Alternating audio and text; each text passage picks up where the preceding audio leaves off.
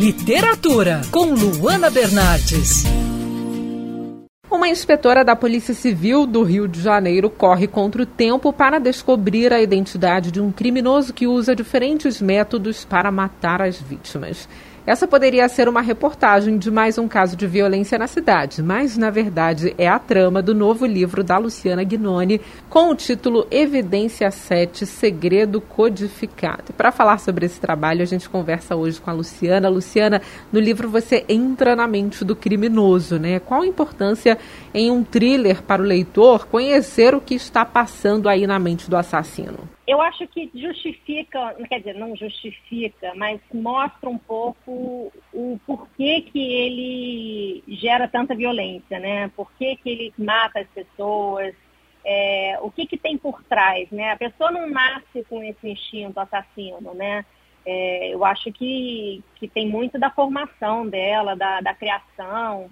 Então, o que eu quero passar para o leitor é isso, né? É a mente psicopática que ele tem e que faz com que ele tenha essa, essa conduta, né? Como o conhecimento da mente do assassino vai ajudar essa inspetora, essa personagem, a entender o caso que ela está lidando? Como você entra na mente criminosa nas páginas do seu livro? Na verdade, a Val, a protagonista, ela não tem esse conhecimento do assassino, dessa mente do assassino, né? Isso aí fica por parte só do leitor.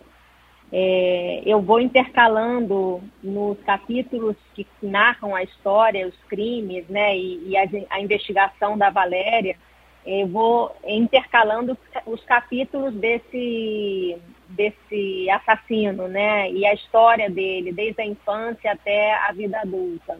Então, o leitor tem esse conhecimento, né, mas a protagonista não tem essa, essa visão de quem é. E tanto que isso é o grande, é a grande reviravolta do livro, né? É o grande segredo. E por quê? Por que, que ele é tão violento? Por que, que ele está trazendo esses crimes? Né? Qual é o objetivo que ele tem? E isso tem um, um porquê na história, no final da história. Legal, bacana. Luciana Gnoni, autora do livro Evidência 7, Segredo Codificado. Obrigada pela participação aqui na Band News FM. Muito obrigada. Quer ouvir essa coluna novamente? É só procurar nas plataformas de streaming de áudio. Conheça mais dos podcasts da Band News FM Rio.